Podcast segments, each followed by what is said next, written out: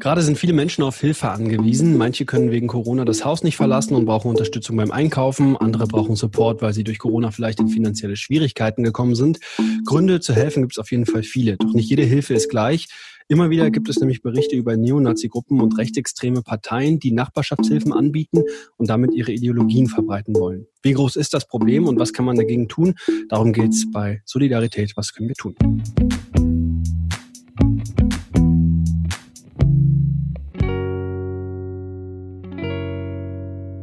Ich bin Lars und ich spreche mit Sarah Ulrich, die ist Journalistin. Hallo Sarah.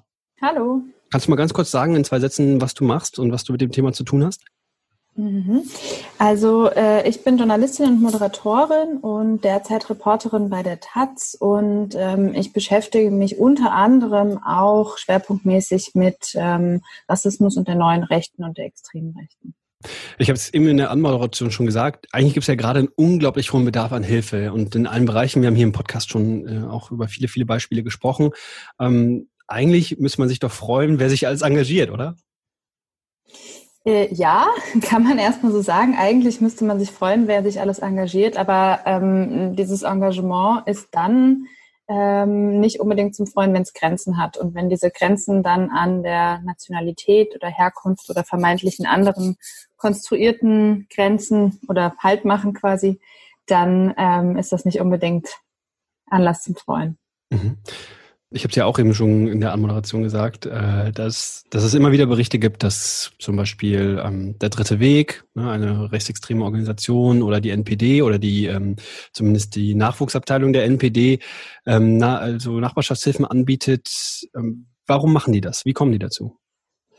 Na, also zunächst einmal, das Konzept ist überhaupt nicht neu, sondern es ist ähm, quasi im Sinne des Volksgeistes oder eben der Nähe zum Volk, haben eigentlich schon, schon viele Vereine, das äh, machen das schon länger. Also du hast es ja eben schon angesprochen, die jungen Nationalisten, ähm, aber eben auch äh, zum Beispiel die AfD ist da auch aktiv. Der Dritte Weg ist sehr aktiv in der Nachbarschaftshilfe, auch schon vor der Corona-Krise oder in der sogenannten Nachbarschaftshilfe. Ich würde das ähm, nochmal eingrenzen. Ähm, der Hintergedanke ist eben, wie gesagt, diese Nähe zum Volk und diese ähm, Solidarität, die vermeintliche Solidarität. Ähm, das Problem ist aber, dass diese Solidarität sich eben auf einen Nationalkörper stützt. Das heißt, es geht nicht um eine Solidarität in der Krise für alle und gemeinschaftlich mit allen, sondern es geht darum, quasi nur den vermeintlich Deutschen nahe zu kommen und zu helfen.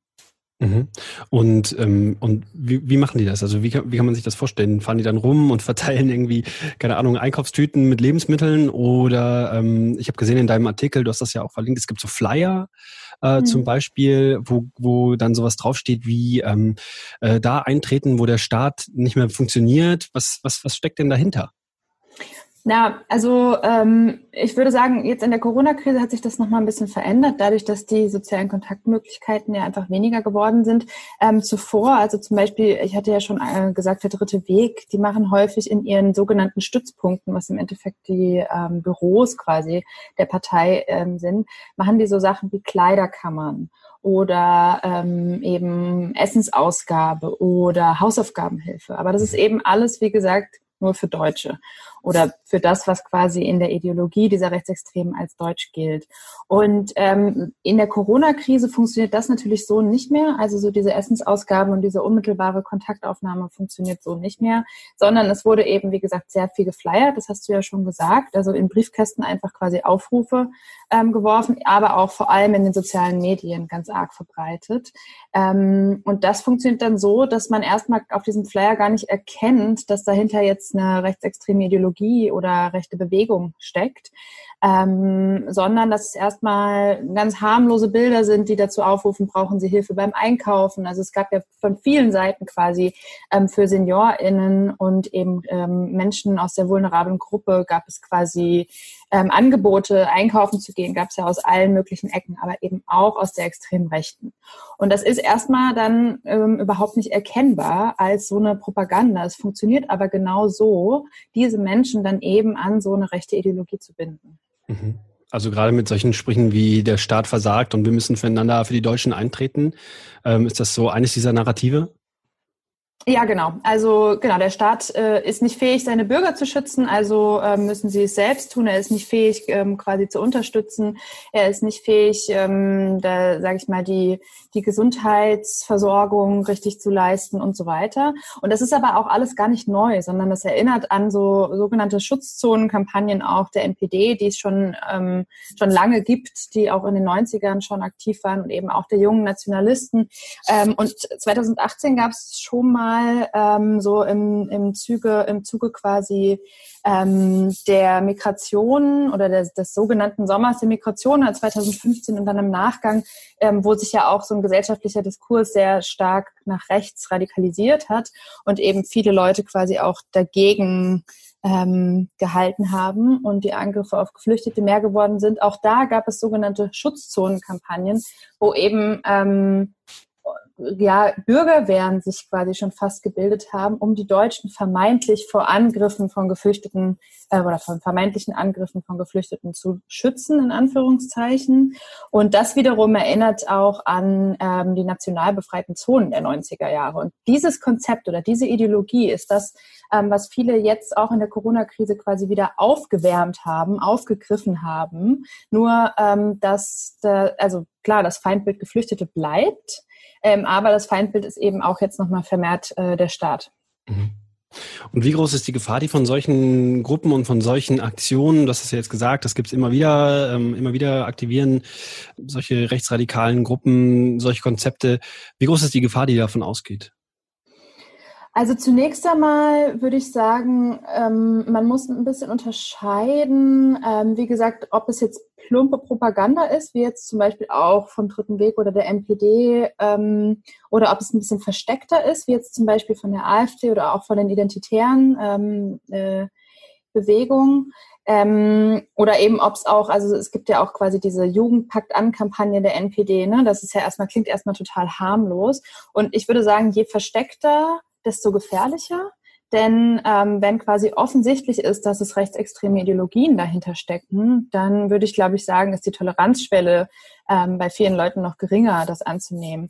Aber ähm, je mehr das unter so einem Deckmantel einer vermeintlichen Solidarität ist, desto gefährlicher wird es eben auch, weil dadurch ähm, können sich zum einen quasi diese Netzwerke ausbreiten, Kontakte geknüpft werden, zum anderen aber eben auch ähm, die Ideologien transportiert werden. Also nehmen wir an, eine ähm, Seniorin äh, hat eben diese Einkaufshilfe angenommen und dann kommt so ein äh, junger, vermeintlich netter Mann an der Tür und bringt ihr ihre Einkäufe und dann erzählt er ihr aber sonst noch was von, ich will es jetzt eigentlich gar nicht wiederholen, aber ähm, ja, äh, rechtsextreme Positionen, Ideologien, ähm, Hetze, Verschwörung und so weiter.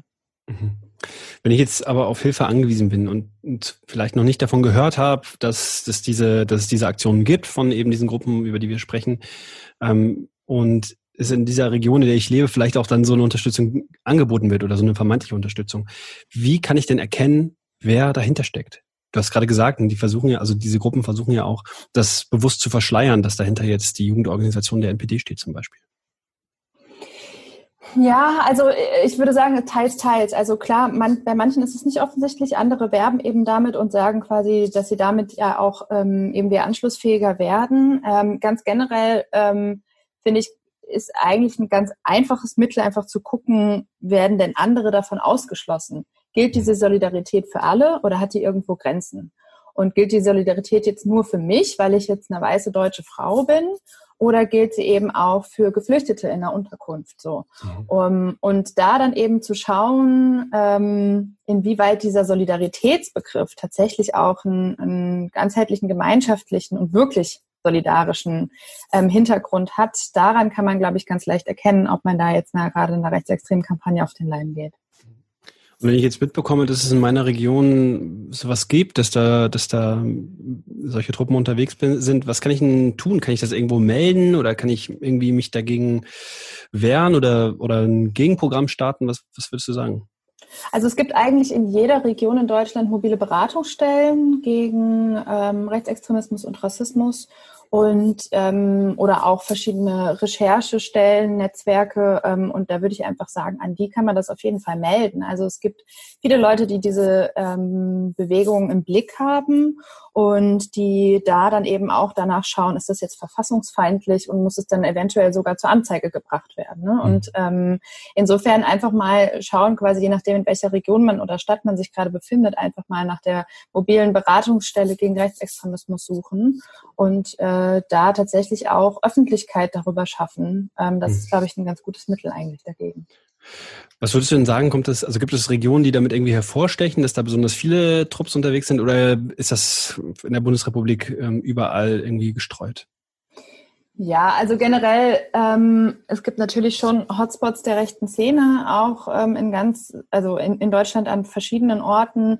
Ähm, das ja zum einen das Ruhrgebiet schon ganz, ganz lange, aber eben auch vor allem äh, ostdeutsche Regionen. Also jetzt gerade die Nachbarschaftshilfen sind in Sachsen und Thüringen sehr stark ähm, oder diese, diese vermeintlichen Nachbarschaftshilfen. Und eben gerade der dritte Weg, von dem wir ähm, zu Anfangs gesprochen haben, der ist vor allem so ein Vogtland rund um Plauen, eben auch ähm, Thüringen, Sachsen, Gera auch, Jena, dort sehr, sehr, sehr aktiv. Und das sind dann auch Netzwerke, ähm, ja, die, also das sind dann gut vernetzte, oder da geht's dann schnell ähm, in Richtung gut vernetzte Neonazi-Netzwerke, die vor allem eben ähm, ja viel auch in Sachsen, Thüringen, Sachsen-Anhalt aktiv sind. Und auch eben, was ich jetzt gerade schon gesagt habe, ähm, die identitäre Bewegung, die gibt es ja so ein, so ein ja, so eine sehr junge, sage ich mal, ähm, rechtsextreme Bewegung und die haben ja ein Hausprojekt in Deutschland und das in Halle an der Saale, also in Sachsen-Anhalt. Mhm. Also ich äh, versuche mal zusammenfassen, was du alles gesagt hast. Wenn man irgendwie mitbekommt, da bietet jemand Hilfe an und sagt, wir helfen aber nur den Deutschen, dann ähm, muss man auf jeden Fall hellhörig werden. Wenn man mitkriegt, so eine Gruppe ist irgendwie bei einem selber in der Region unterwegs, dann gucken, ob man eine mobile Beratungsstelle gegen Rechtsextremismus findet und das da melden kann. Und wenn sich herausstellt, hier gibt es einen Verdacht, dass das irgendwie verfassungswidrig ist, dann könnte man auch ruhig überlegen, ob man ähm, einen Schritt weitergeht und ähm, anzeigt. Ist das so, sind das so die Tipps, die du mitgeben möchtest? Ja, Oder auf jeden Fall. Ja? Doch, auf jeden Fall. Ja. Ähm, das klingt gut. Also ich glaube, man sollte immer ein bisschen vorsichtig sein. Also generell ähm, sich dagegen stellen, das ablehnen, ähm, ganz deutlich sagen, dass man damit nichts zu tun haben will, ist auch gut. Ähm, aber man muss, glaube ich, auch immer ein bisschen vorsichtig sein, inwieweit man sich individuell alleine, vor allem dann noch vor der eigenen Haustür, auch äh, da jetzt in den Fokus bringt. Wenn ihr noch mehr zu dem Thema wissen wollt, wir verlinken Sarahs Text in den Show Notes. Außerdem findet ihr dort Links zum Störungsmelder von der Zeit. Da gibt es immer wieder Informationen zu Rechtsextremismus in Deutschland. Und wir verlinken euch ein paar Vereine, die sich gegen Rechtsextremismus einsetzen, damit ihr äh, wisst, wonach man vielleicht suchen muss, wenn es in der eigenen Region auch ähm, Probleme gibt mit Rechtsextremen, die vermeintliche Nachbarschaftshilfen anbieten. Vielen Dank, Sarah ähm, dass ja. du dir die Zeit genommen hast. Danke für die Einladung. Und wenn ihr Organisationen kennt, die man gerade unterstützen sollte, ganz egal in welchem Bereich, dann schreibt uns gerne an solidaripod.gmail.com oder auf Twitter oder Instagram unter solidaripod. Empfiehlt den Podcast gerne weiter und dann hören wir uns beim nächsten Mal. Bis dann.